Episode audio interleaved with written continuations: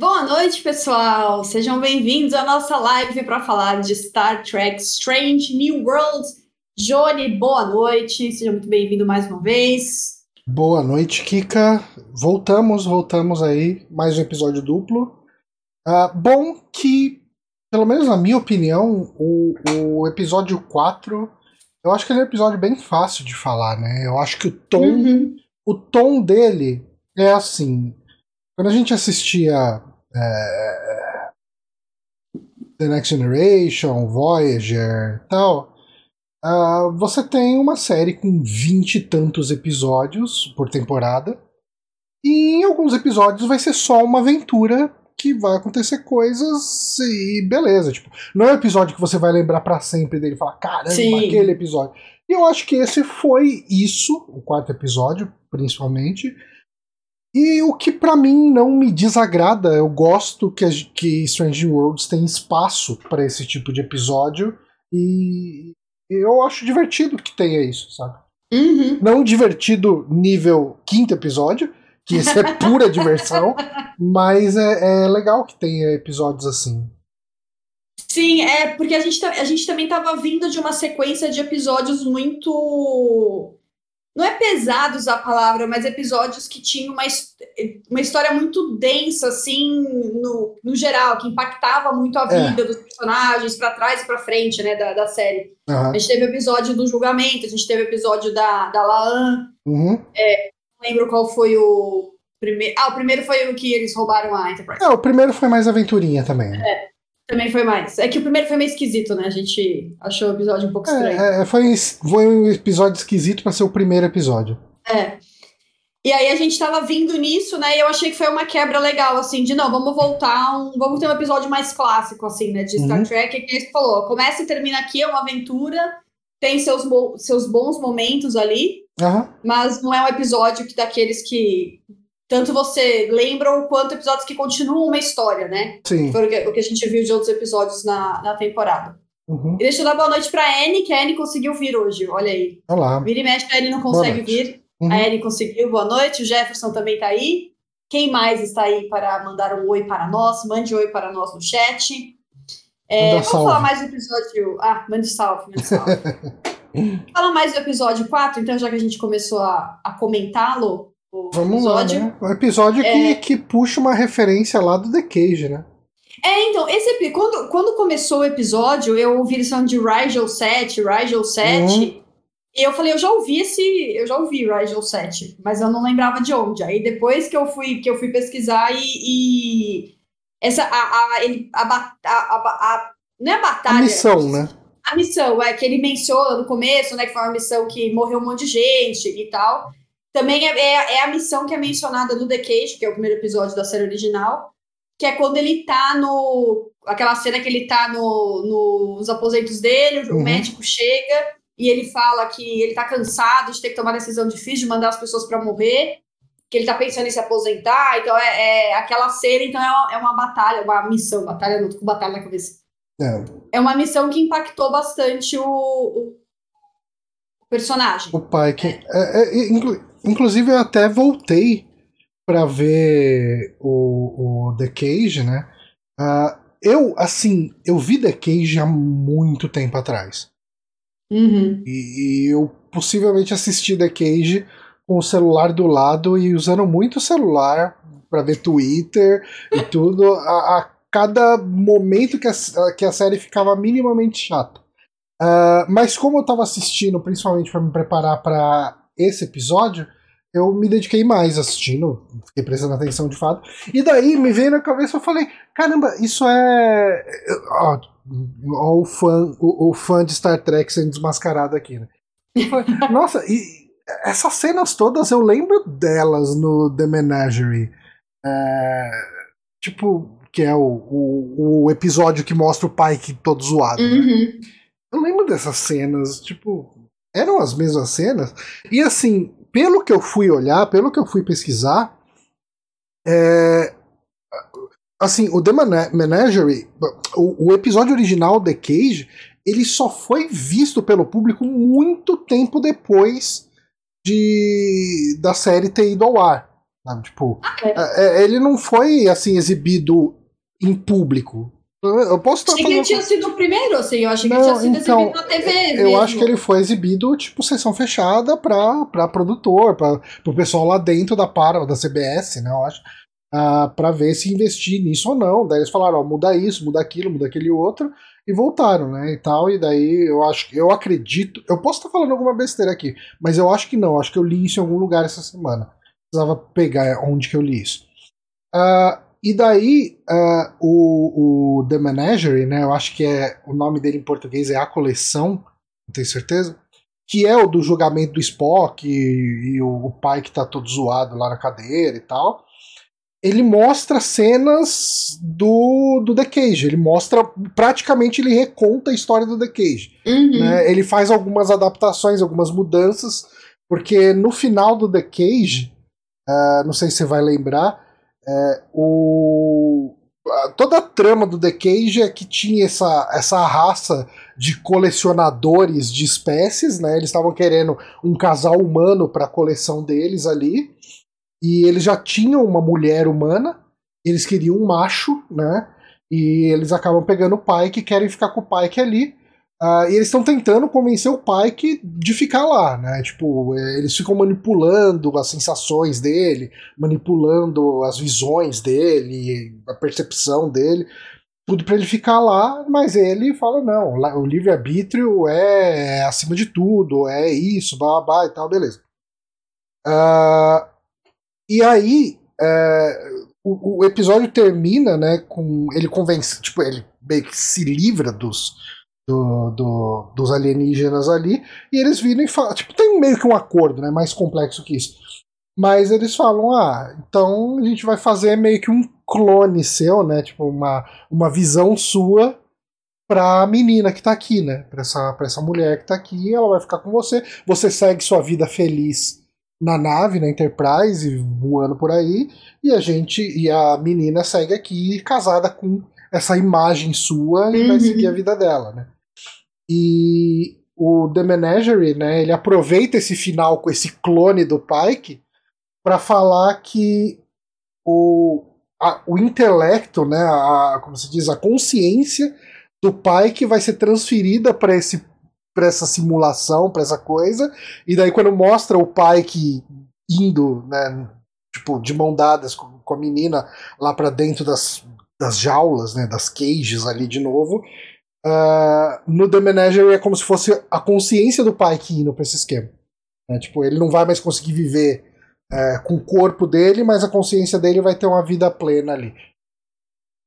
O que. É, eu não lembrava do final, eu lembrava só do, do plot geral, assim, do The uhum. Menagerie uhum. lá. O final exato, não lembrava. É, mas é, é, é interessante, tipo, eu, eu. Eu acabei de ver, rever The Cage, né? Tipo, nessa semana. E eu fui, eu assisti de novo o segundo episódio, né? Que o The Menagerie é o episódio duplo. Eu vi o segundo do The Menagerie passando pra frente, assim. Falei, ó, uhum. cenas aí, estão tudo aí. E o, e o Rigel 7, a, a missão aparece. Rigel 7, né?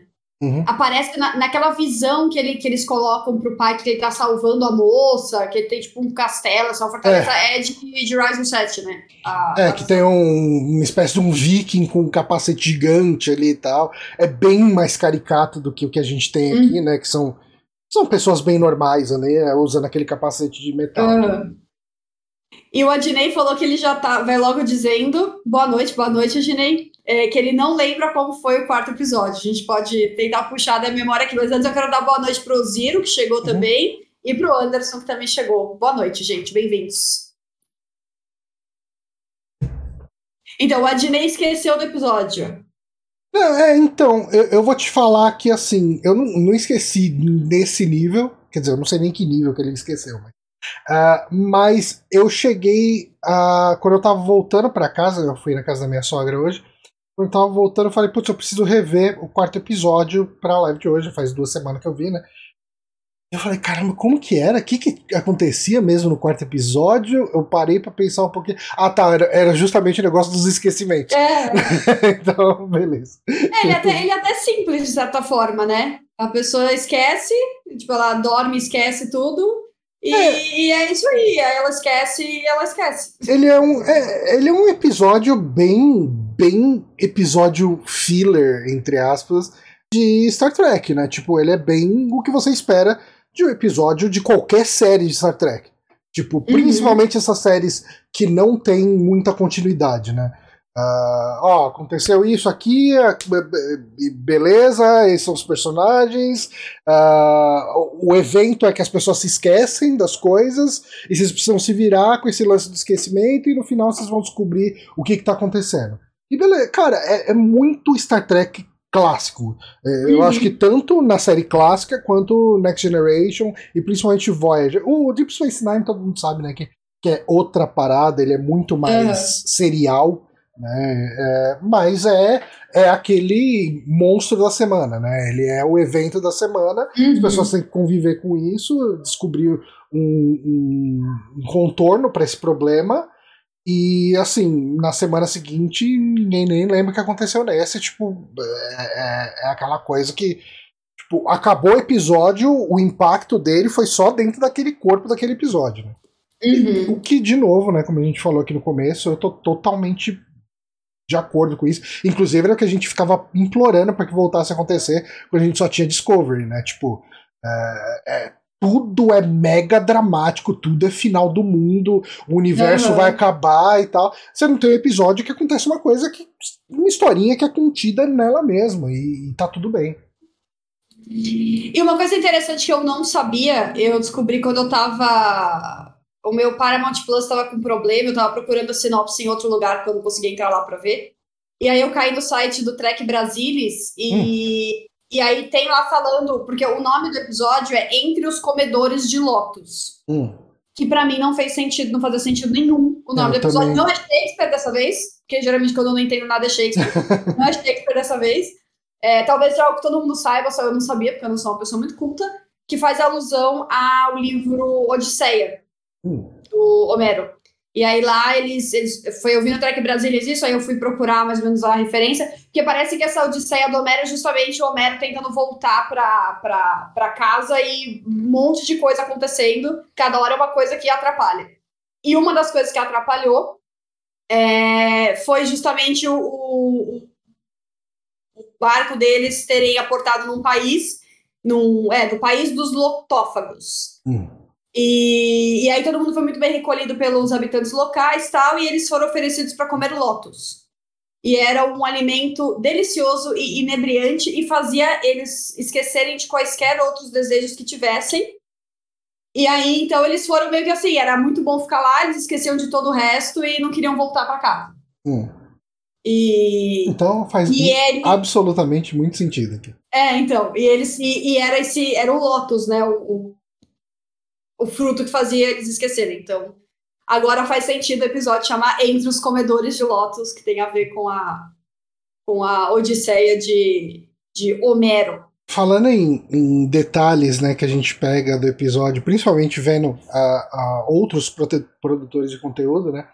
Uma coisa que eu vi no vídeo do, do Sean Ferrick, lá do Track Culture, eu falei, nossa, é muito real isso. O, quando o Pike mostra né, as pessoas que foram as baixas de Rigel 7, né, ele mostra lá os três, inclusive o Zack, que é o, o cara que é o vilão desse episódio. E eles estão usando uniformes da época atual de Strange New Worlds. E do, do, Star Trek. Tipo, são uniformes de Strange New Worlds que eles estão usando. Uhum. Inclusive o Zack aparece usando o uniforme de Strange New Worlds ali por baixo. Mas o próprio Pike, na primeira vez que ele apareceu em Discovery, ele não usava aquele uniforme. Ele estava usando um uniforme que era, que era diferente. Ele tinha tipo um, um, colarinho preto maior em cima. Era um uniforme diferente do uniforme de Strange New Worlds. Isso sem contar o uniforme de Discovery, que teoricamente era o uniforme padrão durante a época onde ele deveria ter uhum. perdido essa. Então são coisas. E assim, tem. E ele vai cavucando ainda mais essa questão de uniforme. Ele é bem pentelho com essa questão de uniformes, assim, de uniforme que está sendo usado na época errada.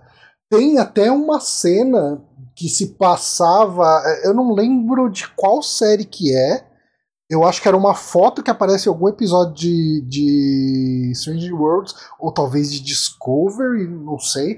Que eles estavam usando um uniforme parecido com o uniforme do Pike em The Menagerie, que é praticamente aquele suéter meio estranho de, de, Aham. de, de, sei lá, de, de camurça, sei lá o que é aquilo. Ah, então, assim, se tem uma coisa que não dá pra levar a sério em Star Trek é uniforme, né? Que a coisa menos uniforme que existe em Star Trek são os uniformes. Cada um usa o seu. É, eles atualizam. Eu não sei se eu vejo. A Anne tá falando ali que não vamos problematizar, simplifica, é só um detalhe. Ela falou que esse cara tinha que ser mais feliz. é, eu, eu entendo que a atualização de, tipo. é, é, porque, por exemplo, se for pensar. É que assim, sabe o que, que é foda? É que nesse episódio tem uma hora, nesse mesmo episódio, tem uma hora que mostra uma, uma foto do Pike em cima de uma cabeceira e o Pike tá usando o uniforme de, de Strange Worlds, de, de Discovery. Ah, Então, É, assim, tipo, é, então tá, mas tipo, eles, se, eles sa- se eles reconhecem que essa é uma foto antiga, que antigamente se usava aquele uniforme, por que, que eles colocam o cara usando o uniforme Entendi.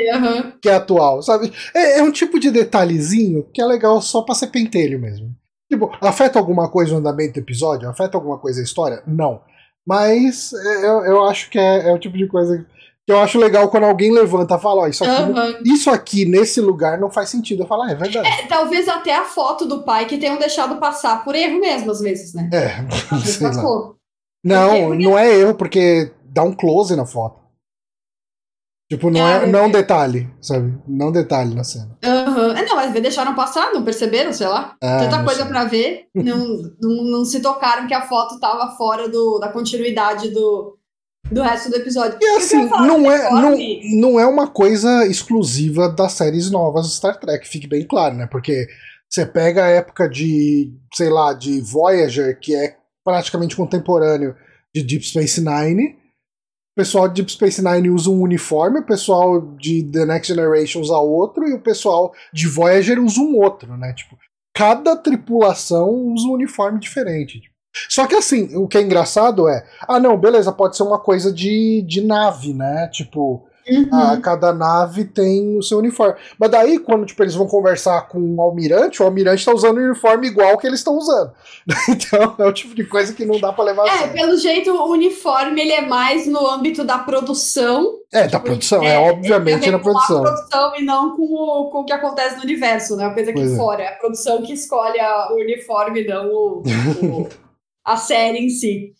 É, deixa eu ver alguma outra coisa aqui pra, pra, pra falar da- dessa. Eu achei. eu- esse episódio, apesar de ter sido né, mais, mais assim, curto, não é curto, mas mais contido nele mesmo. Eu achei no, no final, aquele momento final, quando eles entram na. Quando ele entra no castelo e ele até. é, eu, eu falei, nossa, ele tá violentão, né? O pai, Aham. meu Deus, ele tá, tipo, já vai atirar no cara, matar o cara, mas aí as memórias começam a voltar. E ele até fica abalado de pensar, né? Pô, eu, eu sem minha memória eu sou, né? Já tava prestes a matar o, o cara. Mas o que me quebrou foi quando aparece o, o senhorzinho lá, eu acho que é Luke o nome dele, né? Que o cara falou: Não, eu não quero saber, eu tô em paz com esse esquecimento. Aparece ele sentado na, na, na guia ali, chorando copiosamente, me quebrou total aquele, aquele momento ali dele, É. dele, dele chorando. Eu falei, putz, ele lembrou, puta merda. Deve, sei lá, que desgraça que aconteceu com ele pra ele estar sozinho, né? Quer dizer, se ele lembraria que ele estava com alguém, mas vai saber o que aconteceu, né? Ele chorando ali, aí, e ele, mas no final ele, ele agradece, né? É, é, é, porque é, um, é, um, é uma situação. É uma situação interessante. Até a Anne falou aqui no- nos comentários né, do vídeo que ele tem. é, dá pra enxergar esse episódio como uma crítica né, a pessoas que querem se alienar e esquecer de coisas ao invés de viver, de, de enfrentar as consequências de atos e Uhum. tal. E eu acho que esse personagem ele tem muito disso, né? Porque ele é um personagem que ele. ah, ele tá nesse planeta, né? Que todo mundo esquece as coisas, todo mundo que não tá dentro do castelo ou usando capacete esquece de tudo, né? Ah, e, mas ele tá muito confortável com a situação de esquecer, né?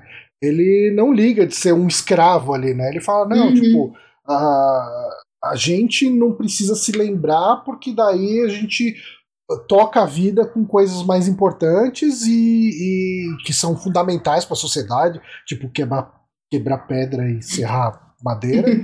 uh, enquanto isso, as pessoas do castelo se preocupam por nós, né? Então é muito uma questão de, de se alienar ao invés de fazer o seu futuro, de fazer a sua vida, né? É, tem, tem uma crítica aí em algum uhum. Sim. Mas, e, e, realmente, né, a gente tem uh, toda essa questão de que esse é um cara que ele tá defendendo não lembrar das coisas, né? Tem até uma cena que é, que é bem interessante nisso, que é quando ela toma um golpe, e ela é um golpe bem feio, né? Um, ela tem um ferimento bem feio, e daí o, o, o tá tentando curar ela. Ele fala: Não, cara, para de ficar tentando curar ela, deixa ela ter uma passagem tranquila, e amanhã a gente não vai nem lembrar dela, sabe? Tipo. É, é muito prático, né? pra alguém uhum. que não se lembra das coisas. Tipo, deixa a pessoa morrer e beleza, amanhã a gente segue a vida e não precisa se preocupar não vai importar com essa pessoa, é. não vai se. É, não vai importar mais. E eu, eu acho que é, é um tipo de detalhe que eu gosto muito quando as pessoas fazem, né? Quando, quando escritores, roteiristas fazem, que eles veem que é mais do que só o lance de se esquecer. Existe uma sociedade montada em torno dessa filosofia de esquecer as coisas. Uhum. Então, uh, isso impacta na forma como as pessoas lidam com certas coisas, por exemplo, com o luto. Né? Tipo, é, é o tipo de coisa que se não tivesse essa cena, não ia mudar. Não ia mudar muita coisa ali no episódio. Mas eu acho que essa cena ela dá um sabor a mais de.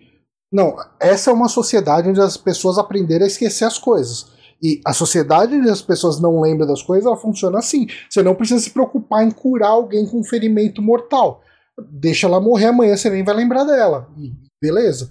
Uhum. É, é, é, cruel e tal, mas eu achei muito legal do ponto de vista de, de world building, né? De você construir uhum. um mundo e, e criar regras para esse mundo. Eu acho que o mundo é tão interessante quanto as regras que você cria para ele. E, e, você obedece essas regras. Né? Uhum. Uh, e nesse ponto eu achei bem legal. Achei uma cena bem interessante desse episódio. Legal, boa perspectiva mesmo. E aí a gente teve também nesse episódio, eu achei legal que a gente teve um, um destaque até para Ortegas, assim. Uhum. O episódio começa com ela, toda animada, que vai na, na primeira na missão, que ela nunca vai em missão, ela pega aquele chapéu, todo mundo tá zoando o chapéu, e ela adorando o chapéu. E chega no final, ele fala, ó, vai rolar, a, gente, a nave precisa de você. É o clássico caso, toda proatividade será punida, né? Quem mandou ser a melhor piloto quem mandou, não vai sair da, da cadeira de piloto nunca mais. E, e aí depois no final a gente tem um. Eu, eu não me lembro de ter tido um tanto tempo solo da Ortegas assim até agora. É, é, eu acho que ah. foi o episódio que mais teve. Dito isso, se esse foi o episódio da Ortegas, eu acho muito pouco. Ah, é, não, não pode ser o, o é. episódio da Ortegas. Porque falaram que, é, falaram que ia ter um episódio da Ortegas nessa, nessa temporada. Se esse foi, eu fiquei decepcionado. Porque. É, é, é, porque ele é um episódio do Pike, né? O, o, o, tipo assim, a gente tem um momento muito legal do Ortegas, beleza, né? Ela lidando com essa questão do esquecimento dentro da nave. Né? E a gente pode entrar em detalhes disso agora. Mas esse é um episódio que ele abre com um fantasma do Pike. Quer dizer, mais que isso, ele abre com o Pike resolvendo a questão do namoro dele ah, é verdade, com a Batel, é. Com a, Batel, com a Batel. E, e é uma coisa. É, é, tipo, o pai que se mostrando boy lixo, né? Enquanto a mina tá na merda, ele fala: Eu acho que a gente devia se separar um pouco. Ao invés de apoiar. uh, e. Aí, assim. Uh, ele ganha um presente que isso é usado durante o episódio, né? Ele ganha aquele amuleto de navegadores, uma coisa assim, né? e isso é usado durante o episódio para ele se prender a alguma coisa que faça ele lembrar de coisas. E daí o. o, o como que é o nome do, do senhorzinho lá? Eu acho que é Luke. Luke, é isso mesmo. É Liu-Ke, né? Uh, ele vira e fala, ah, tipo, onde a memória falha, a emoção preenche, né? A emoção compensa. Então, se você tem um sentimento ligado à emoção, né, ele vai trazer as memórias que você precisa, ele vai trazer coisas que você precisa lembrar. Então tem toda essa parte, você tem a questão do, do trauma, do trauma não, do, do, é quase um trauma, mas do Pike ter perdido aqueles tripulantes naquela missão, que é um resgate ali do The Cage, né, como a gente falou, o The Cage abre com ele querendo largar tudo porque perdeu esses três tripulantes e tal. Ele é um episódio sobre o Pike, ele tem um momento muito legal do Ortegas, mas ele é um episódio do Pike. E assim, daí o, o Adnei falou aqui, eu acho que 10 episódios não dá para explorar nem metade de todos os personagens. Eu concordo. Mas assim, a Laan, ela já teve episódios na primeira temporada, eu acho que mais de um. Ela teve episódio aqui e até agora, assim, tipo, a gente tá com uma temporada e meia, né? A gente chegou na metade da série e a gente ainda não teve um episódio dedicado pra, pra Ortega. Esse que é um personagem bem legal, né? Todo mundo gosta uhum. dela. E, e, sei lá, eu, é, eu queria que. Eu queria ter esse episódio dela. A gente já teve alguns episódios de Mbenga, já teve alguns episódios de, de Chapel, uh, alguns episódios de, de, de, Spock, mas a gente ainda não teve um episódio dedicado para Ortegas e, e seria uhum. bem legal que tivesse. É, eu em nenhum momento eu imaginei que esse fosse o episódio do Ortegas. Eu só, uhum. eu só me, assim, me chamou a atenção que foi o primeiro episódio que ela teve bastante tempo de tela só ela. Né, toda aquela sequência dela indo lá, dela meio per, dela perdidona, tentando entender, conversando com o computador e falando: uhum. Eu sou Eric Ortegas, eu, eu piloto a nave, eu, eu sou Eric Ortegas. É, é legal, é bem legal, né, essa cena. E eu gosto muito que, tipo, ela chega, ela, ela entra no elevador, quando ela esquece de tudo. Cara, tu, eu acho que toda a cena dela é muito legal. É muito legal. Porque muito legal. tem todo o lance de que o Spock, eh, quando, ela, quando tá começando a ter os surtos de esquecimento dentro da nave, o Spock fala: Ah, vamos entrar na, no, no meio dos asteroides ali, do, do, ali no meio dos asteroides, pra gente se proteger com o campo de força deles. Ela fala: Cara, isso não parece uma boa ideia. Não, vamos lá. Tá. Vai lá e faz isso e beleza. Tipo, isso era totalmente o que eles não deveriam ter feito. E quando ela vai para lá e os dois esquecem, e toda a tripulação esquece, de tudo. É, eu, eu achei que o Spock não ia esquecer. É, porque é, isso é uma coisa que eu tava pensando muito hoje. Porque a, a fisiologia do vulcano é mais resistente que a dos seres humanos uh, ah, para tudo até o momento que o roteirista não quer que seja. Exato, é, é, é, um recurso de roteiro que está sempre ali à disposição, mas também não precisa, não precisa usar sempre, né? A gente é, é. aceita quando o Spock é acometido pela mesma coisa que, o, que os humanos da nave, mas. Pois é, é, é aquela fisiologia. É conveniente, é. é. muito conveniente, né? O, quando, quando ela se comporta igual um ser humano e quando ela não se comporta. Mas beleza, tudo bem. Uh, quando ela acorda, quando ela acorda não, quando ela chega e, e pers... bom, acorda praticamente. Ela olha pro Spock e fala: "Eu não sei quem você é, mas eu sou, eu sei que eu tô muito nervosa com você e o que tá acontecendo aqui é culpa sua. Eu acho que seja culpa sua.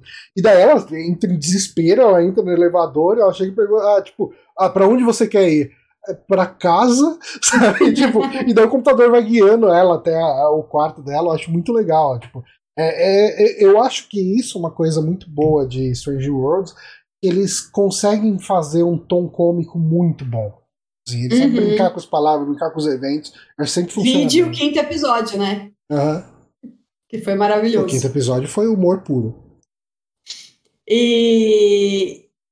E aí, do, do que eu anotei aqui do, do quarto episódio, era, era isso, assim. Uhum. Até, até saiu mais do que eu imaginava de discussão do quarto episódio. E quando o episódio terminou, eu falei, nossa, o que, que a gente tem para falar desse episódio? Não sei, foi um bom episódio, mas não sei se é que eu tenho para falar sobre ele. É, é, eu acho que é um, ele é aquele episódio, como a, como a gente falou aqui, né? Ele é um típico episódio que você tem no meio de uma temporada uhum. de uma uhum. série clássica de, de Star Trek. Uh, isso, tem esse perigo, eles precisam sobre, uh, sobrepujar esse, esse perigo de alguma forma. Terminou, uh, eles crescem de alguma forma dentro disso, né? Tipo, a Ortegas ela sai mais confiante de, do que nunca de que ela é uma excelente piloto e ela resolve as coisas, ela consegue resolver as coisas, e o pai que se resolve com a Batel, né? Tipo, ah, é verdade, ele, é, ele deixa de, de. É, ele meio que pede desculpa pra ela, fala, não, vamos lá, vamos tentar, vamos junto, vai dar tudo certo. Ah, então, a, a Anne comentou aqui, né, sobre que ela não ela vê zero química né, na Batel com, com o, o Pike. Uh, assim, ela não é uma personagem tão gostável quanto uma Una ou qualquer outro personagem do elenco principal, né? É elenco bem de apoio e ela aparece nessas cenas. E, e assim, é, eu acho até uma relação meio estranha em muitos aspectos. Mas eu acho que ela é uma relação que ela for. A relação dele com a Batel ela oferece uma coisa que nenhuma, nenhum outro personagem poderia oferecer. Eles dois estão em pé de igualdade. São dois capitães. Uhum. Então, é, se, ela, se ele tivesse uma relação com qualquer tripulante, uh, entra um conflito de interesses, tipo o capitão com um subalterno, nunca é uma coisa legal, tipo, nunca funciona. É, e... ia se criar outra uma outra trama em cima, né? É, e, e, eu acho que, assim, uma coisa que a Batel consegue ter, justamente por ser capitã também, é conseguir virar pro Pike e ser franca com ele. Falar, porra, cara, tipo, tá vacilando. É tipo, como foi. Uh, como foi o episódio do julgamento da Una, ela chegava e falava, cara, tipo, vocês estão desistindo da oportunidade que, que eu tô dando pra, pra ela se salvar aqui. Sabe? Tipo, outras pessoas não podem bater assim, né? Porque o uhum. pai que vira e fala, não, tipo, eu sou o seu superior, você fica quieto aí e obedece. Sabe? Tipo, Uh, mas eu acho que esse é o tipo de coisa que a Batel consegue oferecer. Mas tirando isso, é... ela não é um personagem que está sempre ali, né? Então é muito fácil a gente até esquecer que esse relacionamento existe. Uhum. Ou que ele sequer seja um, um relacionamento, né? Tipo. Uh, sei lá, tipo, na, é, esse relacionamento como um relacionamento, como um namoro mesmo, eu acho que tá mais claro nesse, nessa segunda temporada, né? Porque na primeira temporada tem até aquele episódio do, do sacrifício da, das crianças ali, que ele fica com a mina lá da, daquele planeta. Tipo... É verdade, né? É. É, ela só aparece no primeiro. Ela aparece no primeiro episódio com ele, a Batel, no primeiro uhum, episódio da sim. primeira temporada. E é verdade, depois ele tem esse negócio com a. É, tem o um caso lá com a, com a lá, é. é. Ah, vai ver um relacionamento Deve ser um relacionamento bem aberto, né? É. Deve ser. Aliás, é, é, todo, sempre que alguém tem um relacionamento com outra pessoa que não é da nave, tem, tem problema, né? Acho que não é muito fácil relacionar com alguém de outra nave não, em é. Star Trek, porque não se, se encontra uma vez a cada seis anos. O único relacionamento duradouro desse tipo aí, de, de uma pessoa que não é tripulante com uma pessoa que é tripulante, é o Brian com a, com a Keiko, né? Keiko, ah, mas ela ficava na nave, né? Ela ficava na nave. Ou na, mas eu, na eu falo assim, por não ser tripulante, mesmo não ser uma pessoa da federação. É, mas o, em naves diferentes, acho que não funciona, não. Vamos pular para o quinto episódio? Vamos pro quinto. Falar dele? Falar do quinto episódio. Um episódio. Eu amei esse episódio. É muito engraçado. Amei. Porque ele teve várias. Muita coisa acontecendo ali, né? A gente teve, teve a comédia, teve o, o relacion... teve a parte de. Para mim, é um dos melhores episódios de romance que a gente já teve em uhum. Star Trek. Eu achei o episódio muito bom. Nesse, nesse sentido, a gente tem um, um um desenvolvimento ali do Spock também, entendendo não só o lado humano dele, mas também o que a mãe dele passou, sendo humana no meio é. dos, dos vulcanos. Eu acho que teve também uma valorização da amizade ali entre, entre as personagens, né? A Chapel, a Uhura e a Ortegas, quando elas as três vão juntas lá pro, pro planeta. Eu adorei esse episódio, achei que fez muita coisa. E tem raça nova também no episódio, além de tudo. Tem os Kerkovianos lá também. Kerkovianos. Eu, eu adorei, adorei o episódio. Achei que fez muita coisa em pouco tempo e tudo muito bem feito, assim. E eles trouxeram de volta a mãe do Spock, né? Ali, Sim. a. a, a Amanda, né? É, Amanda, Amanda Grayson. É o personagem, né? É. Amanda. A atriz é a Mia Kirchner, que tem uh, nove anos a mais do que o Ethan Peck. Que fica, ah, tá. Que fica muito claro ali. Fala, porra. É, então, ela, ela é muito novinha, né? É. Tá explicado. Eu, eu, assim, eu. De cara, eu achei que fosse um caso tipo a, a tia May do, do Peter Parker novo, né? Do, que é a. Ai, como que é o nome? Modelo mega famosa. Os Ai. filmes do, do Tom Holland. A. Não vou lembrar. Vamos ver. O, aqui. o, o, o Anderson lembra pra gente. Marisa Tomei. Marisa Tomei. Marisa Tomei. É. Mas E ela é a- a- tia, né? então, não, então, mas, Mas a, Mar- é a- mas a Marisa Tomei, ela tem idade pra ser, tipo, a vó do Tom Holland, de repente. Com tipo, um Não, porque- esforço ali, né? não, então, ela. Vamos ver, a, a idade da Marisa Tomei, ela tem. Não, vai, vai demais, mas ela tem 58 anos. E o Tom Holland tem? Tom Holland. Eu acho que biologicamente É que é, o- possível. É que o Tom Holland, ele é. Ele é um cara que ele tem cara mais de moleque do que ele de fato é. Ele tem 27 anos. 27. Cinqu- 58, se fosse 28, 58, eram 30 anos, certo? Hum. É, biologicamente dá. É, mas é, é- é uma, tem uma forçaçãozinha. É, a força de bio, biologicamente é possível, é possível. Mas, Não, mas ela, a- mas a mãe do Spock é, é muito, é muito discrepante. Eles até, eles até acho que tentam dar um ar mais de matrona assim para ela, mas é. você tem que dar uma, você tem que dar uma aceitada assim, porque você não compra que ela é mãe dele. Aham. E ela era mãe da Michael, né? Tipo, há alguns anos atrás, o que também já soava estranho, né? E, e aí alguém, a Anne aqui que falou que os atores têm uma tensão que funciona demais. E eu, eu, eu acho que eu, já, eu falei isso aqui em uma outra live. Pra mim, o que tá, o que ro, o que tá rolando com o Spock e a Chapel, pra mim, é muito parecido com o Jimmy e a Pam, de The Office. Não, é muito, é muito. Eu acho que a química dos dois maravilhosa, assim. Uhum. A diferença aqui é que lá em The Office o noivo da Pam era um babaca, então você não tinha problema nenhum em, em ele ficar pro lado. Mas a Tepring não é, a Tepring é da hora. Até pra uma vulcana, ela é uma vulcana da hora, assim. Aham. A Tepring. E ninguém quer o mal dela, né? Ao contrário de lá do, do The Office, que o noivo da Pam, pelo amor de Deus. É, não. era- Era o boy lixo. Então, ainda bem que ela que. Assim, tudo bem que assim, ainda bem que foi ela que terminou com o Spock, mas ela ficou chateada porque o Spock que vacilou com ela, né? Mas esse, esse monte de coisa que vai acontecendo, eu acho que pelo menos serve pra uma coisa: é você justificar como que a T'Pring que aparece na série clássica tá tão puta com o Spock. Eu não vi o episódio ainda que ela aparece. É, é o primeiro da segunda temporada, eu acho. Assim, Não cheguei lá ainda. ela, ela tá dedicada ali a fazer da vida do Spock o inferno, assim. Ah, então tá. e tá a gente, vê, a gente vê que o Spock deu motivo.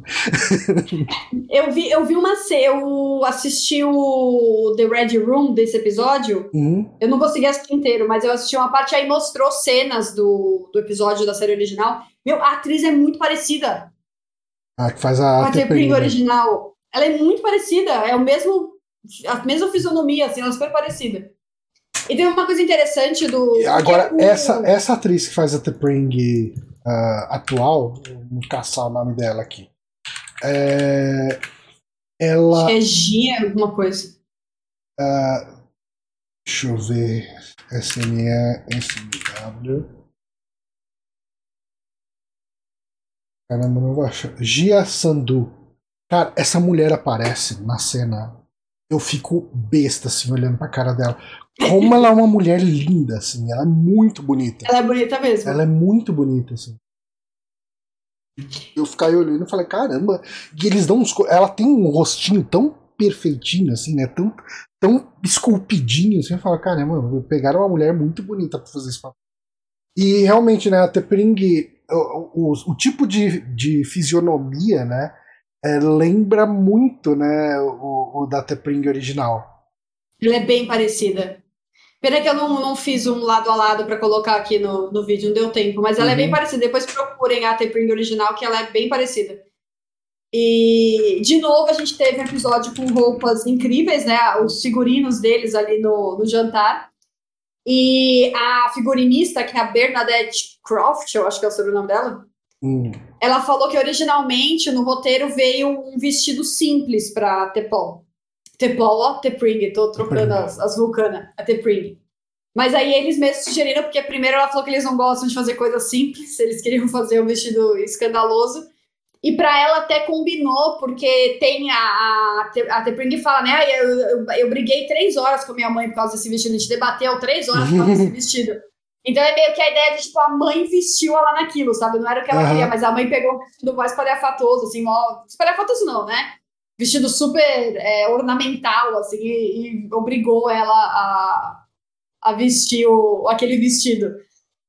E, de, e tivemos o retorno, mais um vulcano insuportável, né? A mãe, a mãe, é. que sogra, hein? Pelo amor de Deus. Eu assistindo, eu falei, meu marido, você nunca reclame da sua sogra, hein? nunca reclame da sua sogra, porque jogar aquelas verdades na cara da pessoa, pelo amor de Deus. Até com o vulcano foi demais. É, e, e é muito. Isso dá um desdobramento pra uma cena também muito boa Uh, na verdade, não é nem isso, é um outro vulcano, filha da puta, que aparece, que é o cara que tá avaliando a, a, a, candidatura da, da Chapel, né? Que quando o Spock tá. Acho que é a primeira vez que o Spock humano conversa com a. com a Chapel, ele vira e fala. Esses vulcanos conseguem ser um, um, um pain in the ass, né? Que ele usa o termo. Uhum. Aliás, assim, você que sempre gostava de avaliar isso, a cena pré-abertura desse episódio, a, o, o, o segundo pré-abertura é eu ri muito alto.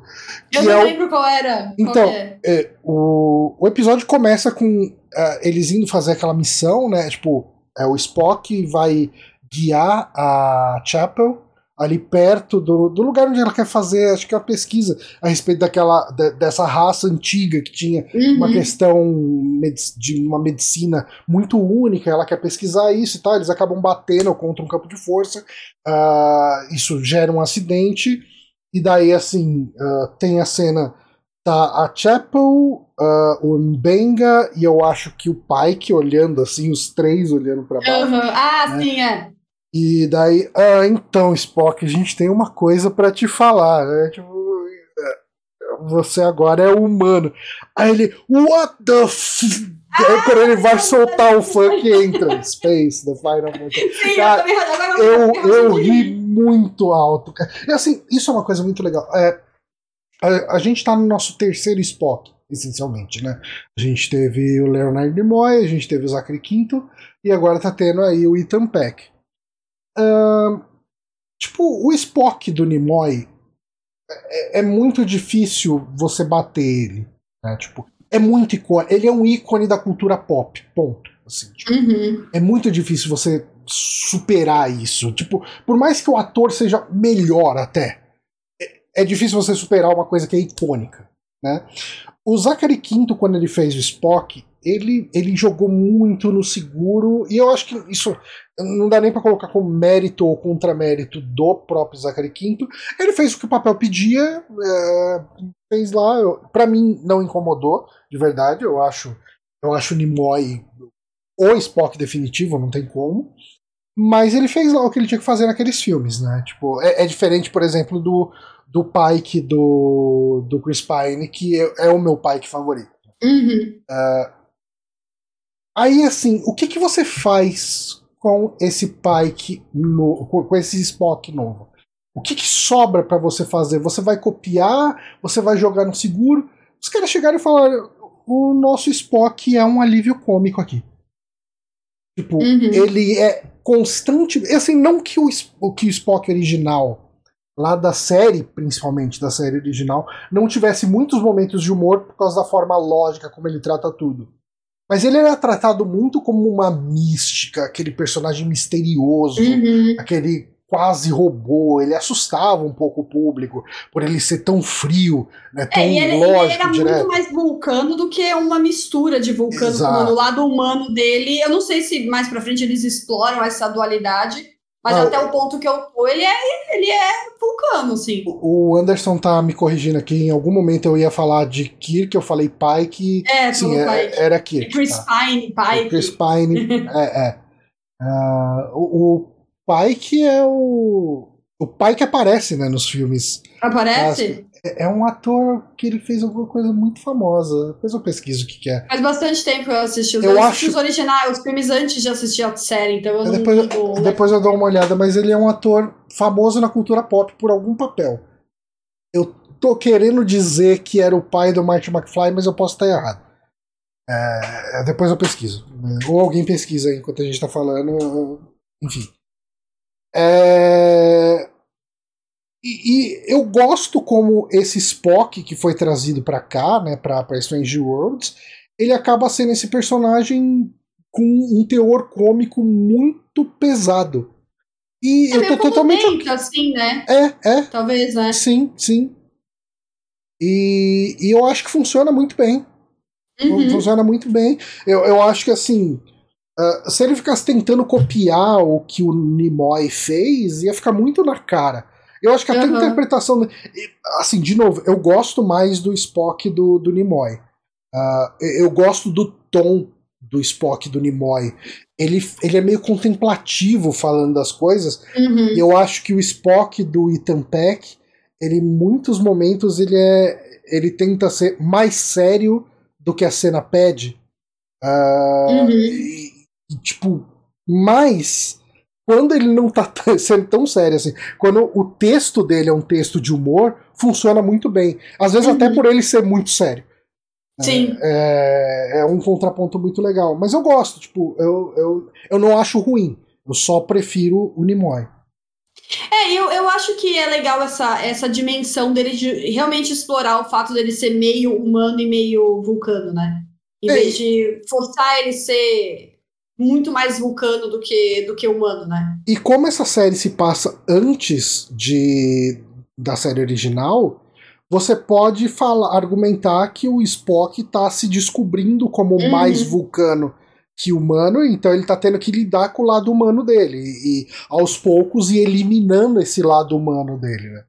É, que até chegar ao ponto que a gente conheceu ele em, na série clássica, né? É, Ou é por ser só mais velho, ele já tá cansado dessa porra, né? Então, velho demais pra isso, ele simplesmente desistiu. Assume o jeito mais fácil. É, assume, é, já vou ficar aqui na minha, minha poker face eternamente. E, e aí no episódio tem essa a parte do o ritual o Vishal, que é o ritual de noivado e tal, que é uma coisa, pelo que eu entendi, nova na, no universo, isso não, não existia, algo que foi, foi adicionado nesse episódio. E eles comentaram no, no episódio lá do The Red Room que foi o conjunto de props. E peraí, eu quero espirrar. Hum. Ah, não veio espirro, droga. Não veio. Então, eles comentaram que foi o conjunto de props mais caro da temporada. Todo aqueles, a- a- o negócio ali de, de chá e os Ah, aquele que- vidro, e é tudo muito bonito, né? É, então eles falaram que foi o mais caro, mas que eles acei- falaram, não, tudo bem, para isso a gente vai gastar, porque a gente tá criando o canon. O cara falou, a gente né, criando algo que não existia, todo essa, esse ritual e, e, e tudo mais. Mas o alguém falou aí, o quem foi que falou? Deixa eu ver. O o Adnei falou que o Spock humano deixou ele um pouquinho incomodado. Eu não fiquei nem um pouco incomodada. Eu, eu, eu me diverti a cada segundo, assim. Eu, foi, eu achei muito bom. E porque não é só um Spock 100% humano, ele é tipo, sabe, é como se fosse um adolescente. Que é, tipo, tá, na- no- tá aprendendo a lidar com as emoções, né? Aham. Ele é, um, é imaturo, assim, na, com, esse, com esse lance de emoção. E tem até Então, é um a Spock cena. adolescente. Tem a cena dele com a. com a, a, a Laan, que é muito boa, né? Que ela chega e fala: Não, você está vivendo a sua adolescência toda de uma vez só. E ele chega e- ele faz uma insinuação que é muito fácil perder ali, né? No meio. Ele Uhum. fala: É, eu tô sentindo muito. Tensão é, tensão- né? é, exatamente agora. E, e é o tipo de. E ela chega, ela meio que desvia do assunto, né? Rápido. Aham. Mas é, é- é- eu acho que a- o corte para mostrar as emoções do Spock hum, é, é muito bem feito, porque a gente teve a cena pré-créditos dele tem naquela reunião com o Sam Kirk, que ele tá lá sujando a mesa e ele chega, ele respira fundo, ele tá controlado, ele é um vulcano. Ele, é, ele pega o pratinho, então ele pega o pratinho, limpa ali e tal. E daí ele tá ali na reunião com as meninas ali, e elas estão contando piada, e o máximo que ele consegue falar é fascinante. É tipo, do jeito dele, ele não. Ele não tem acesso a externar essas emoções. E daí, quando a gente tem o corte dele vivendo no dia a dia com a tripulação, externando, né? Na hora que ele chega e ameaça de morte o Sankey por causa de uns farelos na mesa, é genial, assim, é muito engraçado, cara. Acho que a que eu mais achei, assim, é quando ele. Quando a mãe da Tepring fala os absurdos, ele pede pra ir no banheiro. ele começa a socar o ar. socar o ar e grita na toalha. Fala, é, é muito adolescente bom. Isso. É muito É maravilhoso. Bom. Não, cara, foi, foi, muito bom, esse episódio foi incrível. Foi o, o Ethan Peck é muito, muito bom. Assim. Ele, é, ele é um ator com esse timing cômico muito, muito bom. Ele pegando o negócio ali quente pra caramba, né? Fazendo mó cara feia. Ele é. vai todo. E aí ela tem que colocar devagar. Respirando fundo. Cara, tem uma cena muito boa. Tem uma hora, eu acho que a Tepring faz uma piada. Uhum e ele ameaça rir. E daí ele chega e fala: Não, foi um espasmo, foi, foi um, não, eu engasguei. e ele tentando se contar é muito, muito bom. Assim, é, muito é tipo, eles estão andando juntos, ele fala, ela fala alguma coisa, ele, ele meio que tosse, ele finge que é, é. tá tossindo. É, é, é, esse episódio todo é muito bom, é muito bom. E deixa eu ver o que. O... Assim, aí a, a, gente tem, né? Como eu falei, teve muita coisa nesse episódio. A gente vai uhum. falar do, do romance, acho que por último. É, mas tem a nova raça, os Kerkovianos, que, que também, se você, você pode olhar para eles numa ótica cômica também, né? Que é tipo aquele, aquele call center que você, é... não consegue, que eles te escutem. É muito uma pegada mochileiro das galáxias, sabe? Tipo, é aquela, ah, buro... é aquela burocracia estendida à última potência, assim. Fala, não, então, ó, vocês já já passou o tempo para vocês reclamarem. Tipo, não, não tem mais reclamação. Ah, não, a gente já resolveu, a gente já montou o seu tripulante de novo. Uh, não precisa gastar tempo agradecendo. agradecendo. Tenha um bom dia, valeu, falou. Muito bom. É, o, a burocracia é, é bem Mochileiros da Galáxia mesmo. Agora que você falou, é, é bem os absurdos que você veria no Mochileiros da Galáxia.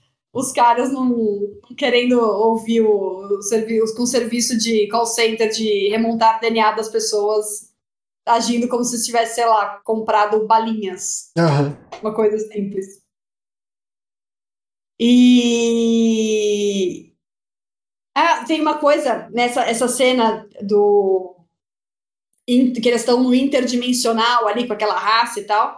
A Jazz Bush, que é a atriz da, da, da Chapel, né? Uhum. Ela falou que a, gravar aquela cena deu muita tontura em todo mundo. Assim, ela falou que foi horrível. Nossa, que estranho. Pra, pra mim aquilo tinha sido colocado tudo em pós-produção, então, em chroma key.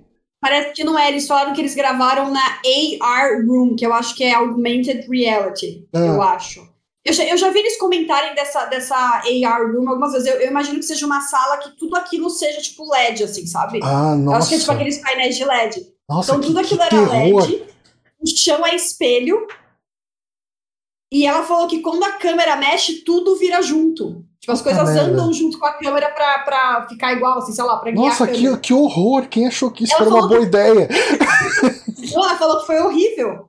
Porque ela falou que você não tinha um ponto fixo, você não conseguia enxergar o chão. Não tinha chão o lugar. Ah, cara, é por isso que os atores estão entrando em greve, cara. Tem que submeter esse tipo de coisa aí, cara. Eu acho que tem que fazer mais greve, horas cara. De gravação, 15 horas de gravação naquela, naquele ambiente. Não sei como não tiveram. O labirinto deve ter ido pro espaço, né? Porque. Nossa. É. E é, ela comentou isso. ter assim, passado né? mal aí nessa série, cara. Pois é. E até ela, e até ela comenta, no, porque no, no Red Room, o, o, puxando agora um pouco pro romance entre os dois, né? Ele, o Wilton comenta que ali foi meio que o, o ápice, o clímax para ela, dela reconhecer, o, né? Ela falar em voz alta o que ela sentia pelo Spock, reconhecer e tal. E foi algo que ela se meio que segurou o episódio inteiro, assim, né? A personagem tava negando para ela mesma, ela tava querendo, provavelmente querendo fugir, né? Ela, ela querer fazer a bolsa, ficar dois meses fora, era uma fuga querendo se É, afastar fuga, dele, uhum. ficar no mesmo lugar que ele e tal. E, e ele falou como foi chegar nesse clímax, né? Se, construir essa emoção. E ela falou que aquela cena foi a última coisa que eles gravaram da temporada inteira. Hum, Ela foi por algum problema de logística, eles não conseguiram gravar junto, assim. Ela Ah, gravou que muito depois. Ela já, ela já tinha passado por muita coisa, o personagem vai saber como vai ser essa sequência do relacionamento dos dois. Mas aquele clímax ali, ela teve que retornar o, o, o sentimento da voltar personagem naquele momento, é, pra faz gravar, gravar aquela cena. E é uma coisa triste, de certa forma, é a gente saber que eles não vão terminar juntos, né, no final da série, mas É. se for um relacionamento legal durante a série, acho que já vale. É, eu, eu tava. A gente até quando terminou de assistir, assim, que acaba com os dois juntos, né? Que é uma cena super. É, aquela que todo mundo torcendo, né, tipo, pelo amor de Deus, beija logo! Uhum. E. E aí eu fiquei pensando, tipo, como vai ser daqui pra frente, né? Aí a gente. Eu fiquei tentando lembrar casais legais que a gente teve, né, em, em, em nave, assim. E eu, pra mim, acho que o melhor exemplo desse tipo de relacionamento é a Belana e o Tom Paris, assim. Hum. Que eu acho que é um relacionamento bem legal que a gente tem dentro da nave que não atrapalha a história. Porque eu, Sim. eu tenho um pouco. Eu, eu, eu não acho que Stranger Wars vai fazer isso, mas eu tenho um pouco de medo de que esse relacionamento atrapalhe um pouco o andamento dos. A evolução dos personagens, o andamento da história ali, que fique muito. Sei lá, que, É, que tipo, vá pro lado. tipo é, é, Dax e Worf, né? É, Que, que. tipo, é, é, pra mim, eu já falei isso aqui nas lives, né? Eu acho que quando o Worf e a Dax começaram a namorar, eles cagaram o personagem da Dax, assim. Aquela mulher que era mega foda, assim, que resolvia tudo sozinha, é, começou a ser salva muito frequentemente pelo Worf, né? Tipo, tudo o Worf ia lá e Uhum. resolvia, sabe? Aí eu falava, ah, mano, estragaram a personagem. É, nossa, eu tava pensando aqui em outro, outro romance que eu ia comentar, esqueci qual que era que eu ia falar. Worf e Não, Diana. não, nem, nem mencione. Nem mencione. Mas é, O Orf e como- Diana só vale a pena pelas piadas na, na terceira temporada de Picard. Eu acho que é a única coisa boa que tem nesse relacionamento. que saiu dali. Então eu quero ver como, como eles vão, se eles vão continuar desenvolvendo e insistindo nesse relacionamento dos dois, né? Uma coisa que você que assistiu mais da, da série original, até o pessoal do chat também pode ajudar nessa, é, eu sei que, que a série original dava a entender que existia um sentimento. Acho que a série dava muito a entender que a Chapel gostava do, do Spock, né? É, a, a Chapel, ela funcionava muito, assim, nas poucas interações que tem entre a Chapel e o Spock, ela funciona muito como a Chapel dos primeiros episódios de Strange New Worlds. Tipo, ela tem um interessezinho, ela dá umas indiretinhas e o Spock fugindo. E Uhum. esse, nos episódios que eu vi, onde tinha interação entre os dois, era meio que isso, mas é muito pouco. Sabe? Tipo, não dá pra, não dá pra considerar como se tivesse um relacionamento ali mesmo. Aham. Eu não sei se de repente o- Anderson viu mais do que eu. Ah, eu acabei dropando na terceira temporada, né? Nunca mais voltei. Ah, mas de repente tem mais coisas ali que eu nunca vi. É, acho que o único episódio que eu vi até agora com a Chapel, ela não interage com o Spock. É. porque no, até no. Eu pergunto isso porque na entrevista lá da Red Room eles comentam um pouco da Chapel, que é uma personagem que é bem negligenciada na série original, né? Fala Não, até é que a, muito, muito. ela até comenta que a própria Majel Barrett, né, que fazia a personagem, achava ruim, tentava colocar mais dela ali. Uhum. E que em relação ao Spock, ela fala que era um, ela era claramente um recurso para mostrar o desapego emocional que o Spock tinha, assim, para Ah. mostrar que o Spock desdenhava dela, tal. Mas agora ela, ela achou legal porque os roteiristas quebraram completamente isso, né? né, Nessa temporada, é muito pelo contrário, ela, ela É, é um ele relacionamento. explorar o lado humano dele, de certa Uhum. forma, né? É, se entregar um pouco às emoções. Ele até fala pra ela no final do episódio que ele tem sentimentos por outra pessoa, né? No, quando ele Uhum. tá. Quando eles né, finalmente se beijam e tal. Eu só, eu só não sei. a- Aí acho que é um pouco de licença poética, tipo, tudo isso é muito legal. É, é- seria triste a gente perder isso para manter um, canon, manter o, o canon da série, né? Porque isso tá sendo muito legal, essa saga dos dois juntos, assim. Acho que imagino uhum. que todo o pessoal do chat também deve estar tá curtindo. É, mas porque daqui a cinco anos pensar que o relacionamento deles vai ser frio desse jeito, né? Como pelo que eu entendi é, é um pouco esquisito. Mas eu não acho que seria. Eu acho legal eles terem ignorado isso, assim, né? O pessoal da série agora falou: não, vamos criar esse relacionamento dos dois, tem uma química incrível aí. E deixa o cânone desse lado, a gente, sei lá, cada um. Boi... Quer dizer, a gente não sabe o que vai acontecer com eles. Pode ser que eles briguem de forma terrível nessa temporada, né? E não se olhem mais na cara, mas eu não acho que isso aconteceria, não, pra, Tipo, só para criar o contexto do que vai acontecer ali na, na série original daqui a é cinco anos, né? Acho que é uma. É, por aí. É, é, é, é em torno disso. O Adnei fez uma pergunta aqui. Para você, Strange World se passa no mesmo universo da série original ou em outro universo? Uh, eu acho que se passa em outro universo, acho que ele quer dizer isso. Eu, assim, para mim, ele se passa no universo original com um ou outro retcon. Assim, tipo, umas uhum. correçãozinha de canon aqui e ali, mas eu acho que ele não vai fazer nada até segunda ordem, eu posso ser enganado, né? Mas eu não acho que eles vão chegar em determinado momento e falar, ah, então, o pai que não, não, não morre, não. Não, não fica debilitado. Uhum. Eu acho que eles não vão fazer nada que afete brutalmente o canon da série da série clássica. Uhum. Eu acho que eles estão tomando muito cuidado uh, ah, para não esbarrar na série clássica, sabe? Tipo, é... Vai, o que, que daria para argumentar, né? Uh, eu, eu, acho que a, a, coisa mais discrepante ali que tem é a questão do, do período de tempo onde o Khan tá vivo e, enfim, por causa do segundo episódio dessa temporada, né? Do segundo não, do terceiro. Uh, porque no terceiro episódio a gente vê um Khan criança em 2023, né? Acho que ele se passa em 2023. Uhum.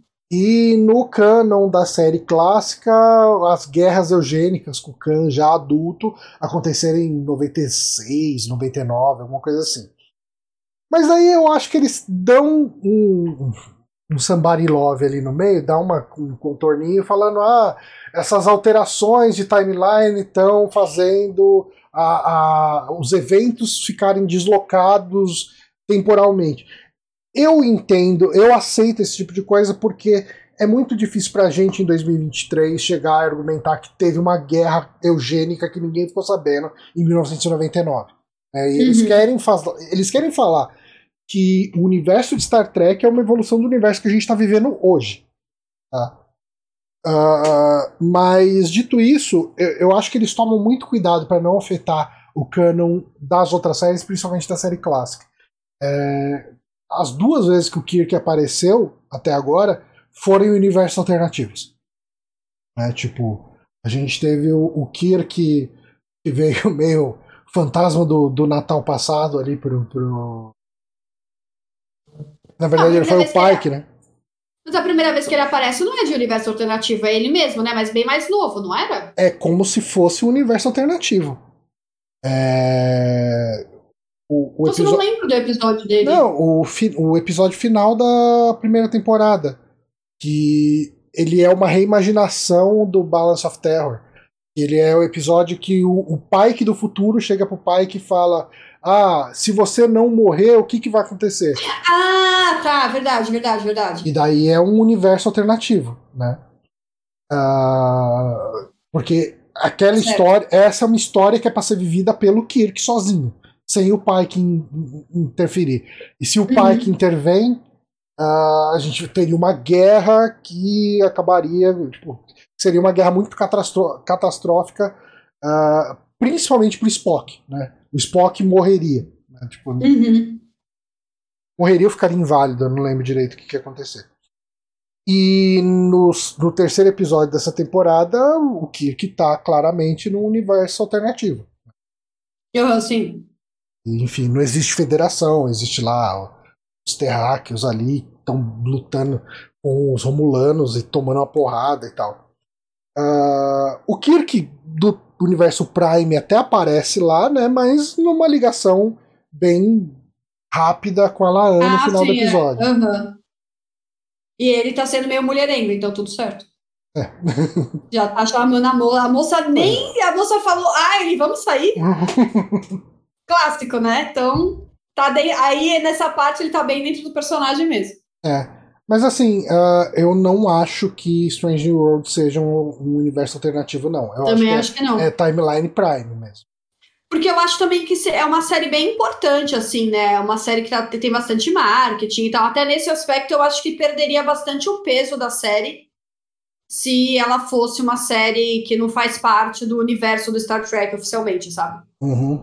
Acho que ela perderia bastante peso, até como É. produto, assim, a série, se não fosse. é, o grande dilema do personagem é que ele sabe que ele vai chegar naquele ponto. É, foi E boa parte se você do elim- desenvolvimento dele, né? Da É. primeira. E se você elimina isso, tipo, meio que, ah tá, todo aquele peso, todo aquele dilema, todo aquele décimo episódio da primeira temporada, que foi um dos melhores episódios de Star Trek que eu já vi, não valeu de nada. Sabe? Tipo, Uhum. então, hum, legal, bacana. É, mas é, é triste pensar que aquele pai que da hora vai acontecer isso com ele. Mas quem sabe, eu, eu não sei se tem alguma coisa dele depois dos The Menagerie. É, então, ah, no, Uhum. ah, em, can- em Alpha Canon não tem. E em Beta Canon, né, em, em livro, quadrinho, essas coisas, deve ter alguma coisa, com certeza. Ah, então a gente pode fantasiar que descobriram um jeito dele voltar É, cara, o pai que sempre buscaram ele lá É, e tá tudo certo. Esse é o tipo de coisa que, que eu acho que dá pra, dá pra fazer. Tipo, se a série quiser chegar até o, o The Menagerie e depois e continuar depois disso, ela pode, porque não é como se você. re- É que assim, o pai que não morre, né? Ele fica inválido, né? e tal. Mas não é como. Pra facilitar, vamos falar. Não é como se a morte do Pike, né? Essa, esse afastamento do Pike ah, afetasse demais outros personagens. Eu acho que, mas assim, uma coisa que, que é complicada é se a série continua depois disso, a gente não pode ter mais o Spock. Uhum. Porque o Spock nessa fase já tá com o Kirk, e o Spock fica com o Kirk, ah, tipo assim, por muitos anos, né? A gente vai ter a época que, que o Spock é embaixador e tal, tudo, mas ah, não dá. Assim, se a série chegar até esse ponto, vai ter que eliminar o Spock.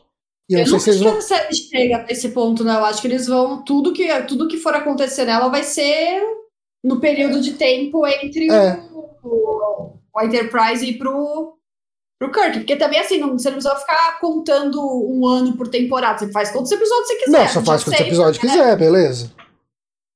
Mas assim, é muito difícil uma série de, de Star Trek atual ah, durar mais do que cinco temporadas, sabe? É, eu, eu, acho, Não fala isso. eu acho que são séries muito caras e quando você pega um estúdio desses aí pra fazer, chega uma hora que eles viram e falam, ó, gente, já deu, tipo, Uhum. não tá mais rendendo tanto, vamos fechar, vamos cancelar. né? Tipo, é, é a vida do mercado. Tipo, não dá mais Uhum. pra você ter séries de sete temporadas com vinte e tantos episódios por temporada, sabe?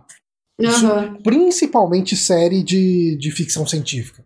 Eu acho que quem consegue sustentar uma série nesse ritmo hoje em dia é tipo CSI, sabe? É, é coisa que que você tá filmando em cidade, sem muito efeito especial Uhum. e tal. Cara, Star Trek é uma série cara pra um cacete, assim, tipo, é, é muito caro. Figurino, nave, cenário, tipo, efeito especial. E, e, é- é assim, Aham.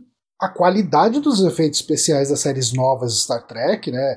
eh, Pensando aí principalmente Picard, Discovery e Strange New Worlds, é qualidade de filme. Tipo, todo episódio Uhum. tem a qualidade de um filme. É verdade. É, é muito difícil você justificar isso, assim, tipo, do ponto de vista de custo. Infelizmente, eu, por mim, cara, eu queria que durasse 10 temporadas e eu tava amarradão, sabe? Aham. Mas é, é, é um. A gente tem que ter um pouquinho pé no chão nessas horas. É- é, assim, possivelmente, Strange Worlds vai ser aquela série que vai terminar com o fim do Pike, né? Sei se eu, eu não sei se eu gostaria de ver isso assim. O, o- É. Não sei. É porque, assim, bem ou mal, a gente já viu, né?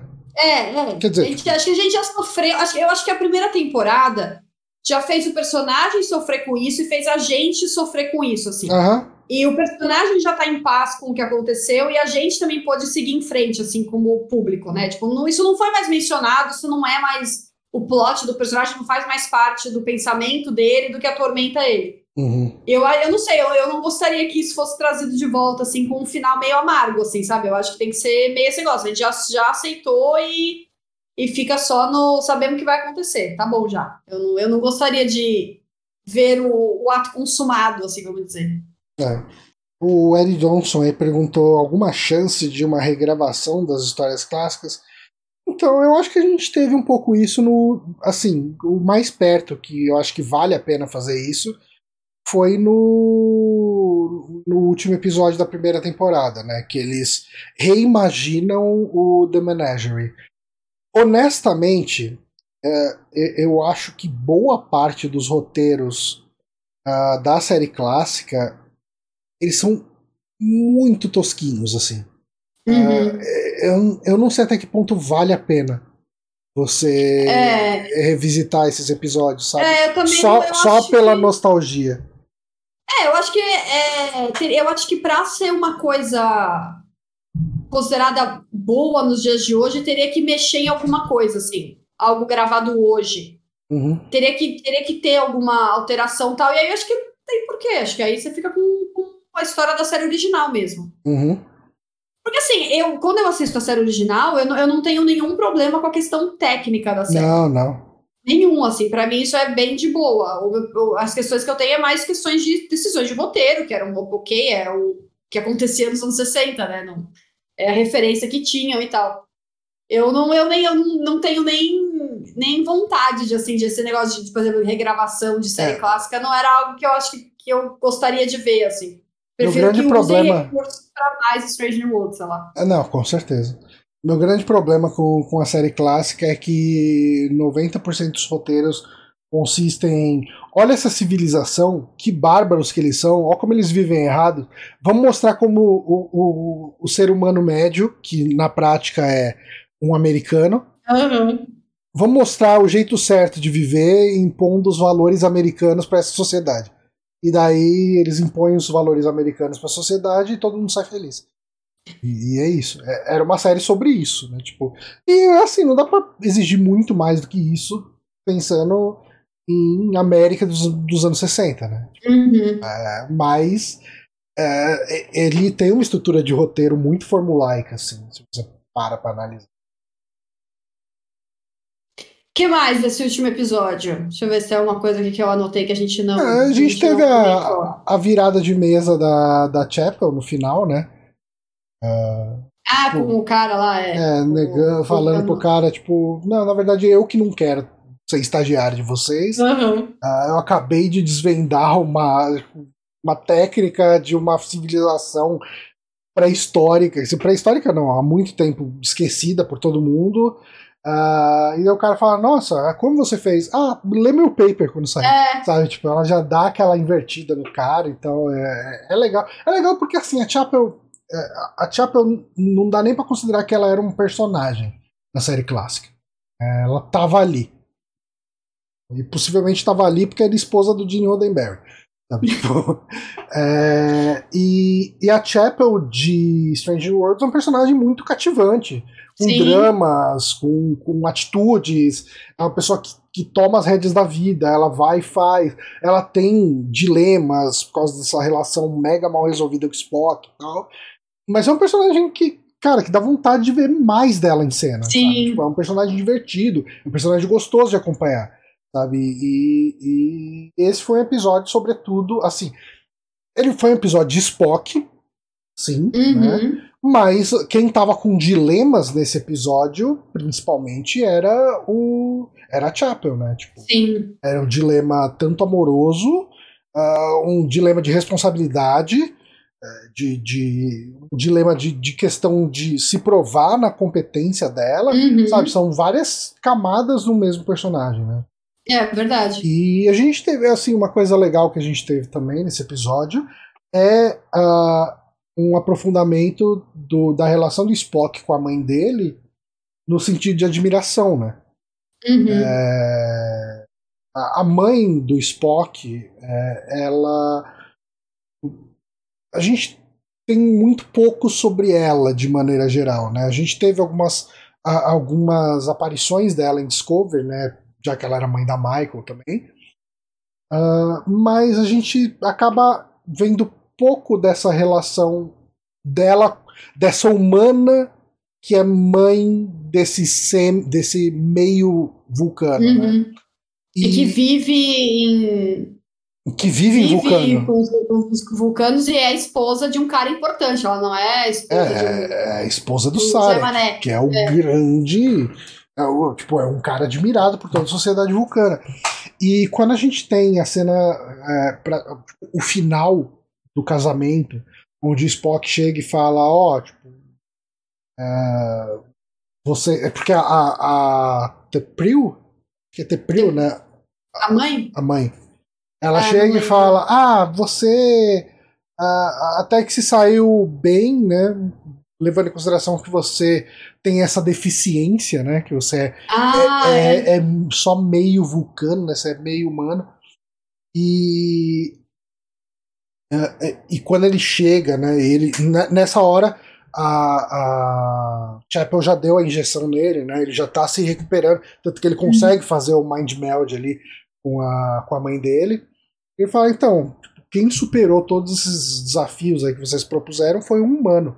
E a pessoa mais a, a forte que eu conheço, a pessoa mais. enfim, mais forte que eu conheço é a minha mãe, que ela encarou toda a merda de vocês vulcanos durante anos e aguentou firme apesar de tudo, sabe? Tipo, é uma uhum. cena muito bonita, é uma cena muito forte e mostra essa admiração que o Spock tem pelo lado humano dele, principalmente pela mãe dele, né? Uhum. É, e mostra até ele, ele descobrindo isso também, né? Uhum. Ele e, e, tudo mais, apesar dele provavelmente ter odiado ser, ter, ser humano por um dia, ajudou ele a, a admirar. Ah, uma coisa, você eu, por um segundo, achei que o Sarek ia aparecer nesse episódio. Eu também. Eu também. Eu achei. Por conta do jantar. Uhum. Agora, falando em Sarek, né, que é o pai do Spock, o pai da Tepring é um show ah! à parte. É um show à parte. hum, nossa, que gostoso que está isso. Não, é, não está com as folhas curvadas do jeito. É, agora que você falou, realmente não tá do jeito. tá legal. Cara, e assim, ele é um personagem muito emotivo pra ser só vulcano, né? Ah, não, mas ele deve ser. Imagina, aquela é. mulher lá não ia aceitar um, aquela vulcana não ia aceitar é. nada menos. Já pensou, tipo, alguém ele descobre que ele é meio humano, meio meio romulano, porque romulano não tem essa, essa neura toda, né? É, né? Romulano é mais mas eu também, é bem, bem, bem, bem lembrado, esse personagem foi bem, foi bem legal. Assim, até ele engraçado. interagindo com o Pike, né, de certa forma, ele todo interessado, né, na, o, o na tradição das charadas. O, Pike, ele também rouba a cena em muitos momentos desse episódio. Tipo, na hora que tá rolando toda a treta ali, e, e assim, quando a, a mãe da, da Korate Priel, né, dá umas queimadas aqui ali, dá aquelas, tipo, aquelas porradas a câmera ela vai pro, pro Pike, e o Pike faz umas expressões meio assim, de levantar a sobrancelha e fala, uh, tipo, meio que, ainda bem que isso, isso não é comigo. É. Aí, rapaz, lascou aí. Né? Tipo, e é tudo só no visual, só Sim, nas é. expressões, é. só assim. Hum. Só nas olhadas de lado. A olhada de lado, aquela, aquele, aquela virada de boca. Tipo, é, é muito bom. O, o Mount é muito bom. Esse episódio foi, foi bom demais. Acho que é o meu favorito da temporada até agora, esse episódio. Eu, eu acho. Eu acho que dessa temporada, eu gostei muito do episódio da. Julgamento? Do, não, o do julgamento eu gostei também, mas o da, da Laan. Eu gostei muito do episódio ah, da Laan. Ah, tá. Uhum. Mas eu acho que esse episódio. Eu acho que é o mais redondo até agora. É, é. é ele é. Porque ele faz muita coisa, assim, esse é, episódio. O Delahan tinha muita coisinha, tem muito Deus Ex Machina ali no meio para as coisas funcionar direito e tal. Aí você consegue achar mais aresta para parar nele, né? Uhum. Eu, mas assim, de novo, eu gostei muito do. do... O Dalahan foi o terceiro, né? Foi o terceiro, é. é. Eu gostei muito do segundo, do terceiro e desse quinto, assim. Acho, tipo, são três episódios muito bons. Eu acho que o, o, primeiro episódio, se ele fosse no meio da série, ele assustaria menos. É, é verdade. Ele causaria um impacto menor. Mas eu não acho ele um episódio ruim. Eu acho que ele tá no mesmo nível, mais ou menos, do, do quarto, sabe? É aquela aventurinha de Star Trek que, uhum. beleza, tamo aí. Sabe? Ele só causa um estranhamento por ele ser o primeiro episódio. Uhum. Ah, o Adnei falando do episódio 7. A gente já tem certeza que. A gente já sabe que o episódio 7 é o episódio com Lower Decks? Ou é burburinho? Não sei, eu, eu não faço sabe, ideia de qual episódio que vai ser. Eu acho que o Adnei tá falando do episódio 7 por isso, que ele comentou ali. Quero ver como é que vai ser ficar o episódio 7. Hum. Ah, então já confirmaram que é o 7. É, não sei, se, eu não sei se, tá, se é confirmado que é o 7 mesmo, ou se é burburinho. É, Nossa, se esse episódio não for muito incrível, eu vou ficar tão triste. Assim, sendo bem honesto com você, eu, eu aprendi a medir muito bem a minha expectativa com o episódio de crossover. Porque episódio, tá. episódio de crossover, historicamente, Star Trek, geralmente eles são meio. É. Eu não consigo nem lembrar do episódio de crossover. Ah, tem. É, então, isso só prova o que eu falei. Eu falei com... É, não, é com personagens, tá certo. Então, não, mas tem episódio. Tem aquele episódio que o Bashir aparece e, em The Next Generation. Não, mas aí eu não conheci o Bashir ainda. Não, mas de novo, tipo, não é episódio que você chega, assiste e fala, caralho, tipo, quem que é esse cara? Não, então, é, vem, é porque eu, eu acho, eu acho que não teve nenhum episódio de Cross que eu assisti, de, esses crossovers que eu assisti, que eu conheci os dois lados bem, hum. assim, que eu curtia os dois lados. Porque, por exemplo, da nova geração tem muito com a série original. É, tem o episódio. Eu não tinha é, apego aos é, personagens da série original. O primeiro episódio tem uma participação, é, tem uma ponta praticamente do McCoy, né? Do, do, do é, então, tipo, Kelly. Não, sei lá, não, não, não, não marca, não, é. não, não, não, marca. Mas o episódio. Não tinha original, né? Pra tipo, é. ter um apego com o personagem. Mas assim, vai, tipo, beleza, eu, eu, nem sabia que aquele personagem era da série original, sabe? Tipo, sabia quem era McCoy, uhum. Beleza. Mas eu revi o, o, primeiro episódio algumas vezes, eu vi, ah, tá, esse cara, beleza, legal. Uh, tem o episódio. Uh, tem o episódio do. do. do Scotty. Que ele. Não, a mesma coisa. Eu não me importava então, muito com... Mas então, mas aí que tá. Esse é um episódio onde ele era, ele era tratado como personagem, não era uma participação especial. Sim, só. sim, sim. E era meio que. Meio, foi meio que. É, tá. É, tipo, ah, ele chegava, ele ficava querendo ajudar. Eu acho. Eu não, lembro, eu não lembro se era George. Era o George, né? Que ele ficava tentando ajudar. Ficava interagindo bastante com ele. Eu não vou e, lembrar. E tinha todo um lance de ah, a engenharia evoluiu muito, tem muito, muito nesses últimos cento e não sei quantos anos, né? Que é a diferença. Uhum. ah, eu sou essa pessoa que tô deslocada aqui e tal, mas não é um episódio memorável, sabe? Tipo... Então, mas será que não é também porque você não, não conhece? Porque assim, eu, por exemplo, não conheço. Eu sabia que o Scott era o engenheiro do, do, original, mas tipo, acabava por aí. Eu não tinha, não tinha assistido. Então, mas não é uma história que pega. Tipo... Por exemplo, os, quando aparece o, o Barclay em Voyager. São divertidos. Aí é divertido, é são legal. divertidos, são divertidos porque é, é, o Barclay ali tentando então, ajudar você já conhecia o personagem, ah, beleza, entendeu? É. Talvez seja isso. Não, mas, mas, eu acho que nesse caso do, do Scott não é isso não. Me eu, deixa sonhar. Eu acho que é episódio fraco mesmo. Me deixa sonhar, Júlio. Me deixa manter as esperanças pro episódio. É, tipo, vai, episódio que eu conheci o personagem e meio que whatever. O episódio do Tom Paris em Lower Decks meio que whatever, tem lá o Tom Paris, beleza. Tipo. Tem episódio de Tom Paris em Lower Decks? É, é, o nome do episódio é We Always Have Tom Paris, sabe? Tipo... Nossa, é, não lembro. É o episódio que o Boimler quer ter o prato do Tom Paris dele autografado pelo Tom Paris. E, e daí ele vai se ferrando completamente do, nos túneis ali da nave. E, e quando ele encontra o, o Tom Paris, ele tá todo com o cabelo zoado e tal, ele, o Tom Paris acha que ele é um daqueles. Os primeiros inimigos de Voyager. Ah, os Kazon, é. é. Acha que é um Kazon e dá uma porrada no, no, no Boimler e tal. Eu não lembrava disso. Eu sou muito ruim de memória, gente. Que horror. É. Mas assim, uh, eu, eu, assim, de novo, eu não tô falando que vai ser ruim.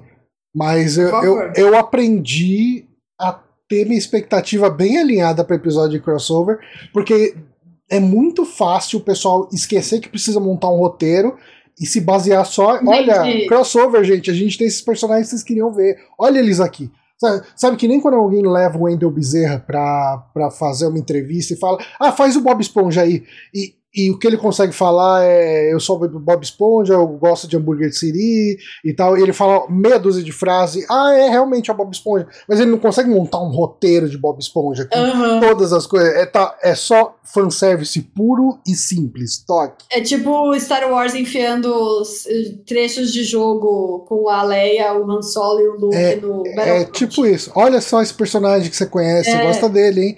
Então você vai gostar disso aqui, porque você, vai, você tem que gostar disso aqui tem esse personagem. Ah, não, mas qual que é o sentido desse personagem tá aí? Não, ela tá aqui, então você tem que gostar. é isso. Mas, é, assim, espero, espero que você pague a sua língua, espero que o episódio seja incrível, mas tem uma coisa que, que me preocupa um pouco. Hum. Que, assim, provavelmente será um episódio que envolve viagem no tempo de alguém. Sim. Pro, ter, eles têm que aparecer, sei lá, tem que ter viagem no tempo para eles poderem estar junto com a tripulação. E, e assim, a, a gente, é, a gente sabe que é viagem do tempo do pessoal de Lower Decks para Enterprise. É. Porque os caras não vão se dar o trabalho de montar um cenário de, de Lower Decks é, ali, é verdade, tipo, um é. cenário físico, e trazer uh, uh, Rutherford, trazer a Tandy, trazer é, o, tipo, a capitã, né, a Freeman, enfim. Não, vai ser. É, vão ser eles ó, que vão. Esses personagens estão aqui. Pode ser Holodeck ou pode ser. Assim. Ah, não, se for Holodeck vai ser muito broxante. Não, eu acho que não vai ser Holodeck, porque na cena de trailer que apareceu, o Boimler tá muito emocionado. Ele não estaria ah, tão tá. emocionado, tipo, por estar tá interagindo. Eu não vi o trailer, eu não, só vi, beleza. eu, vi eu, eu vou me manter nisso, não vou falar mais. Tá, mas ele tá emocionado, entendi. Ele tá emocionado, então ele não estaria emocionado vivendo uma simulação. Entendi. Mas se fosse, se fosse o Holodeck, eu ia ficar meio decepcionado. Uhum. Bom, gente, tocou aqui, já sabem, quando toca o interfone aqui de casa é o sinal chegou de que a janta chegou. Mas acho que cobrimos bem os dois episódios, cobrimos, né? Cobrimos, sim. Falamos tudo que queríamos falar. O pessoal também participou bem, como sempre. Muito obrigada, gente. Então é isso, Jone. Como sempre, muito obrigada pela Obrigado presença aqui neste canal para falar de Star Trek. Os seus links estão todos na descrição, se o pessoal quiser conferir. Sai também áudio lá no Super Amigo, certo? Sim. A nossa live, para quem Botei no fim. quiser. Acho que já coloco amanhã mesmo, aproveitar que eu tô de férias. Ah, coloco tá de mesmo. férias, só alegria. Ah, mais uma semaninha de férias. Boa, aproveite, aproveite. E é isso, gente. Obrigada a todo mundo que assistiu aqui com a gente, que comentou, que acompanhou. Quem não comentou também ficou só ouvindo, muito obrigada. E vamos ver se a gente não fura semana que vem. Se tudo é. der certo, domingo que vem estaremos aqui para falar do sexto episódio. Vai dar. Certo? Vai dar. Valeu, pessoal. Valeu, Johnny. E até domingo que vem. Valeu, pessoal. Tchau.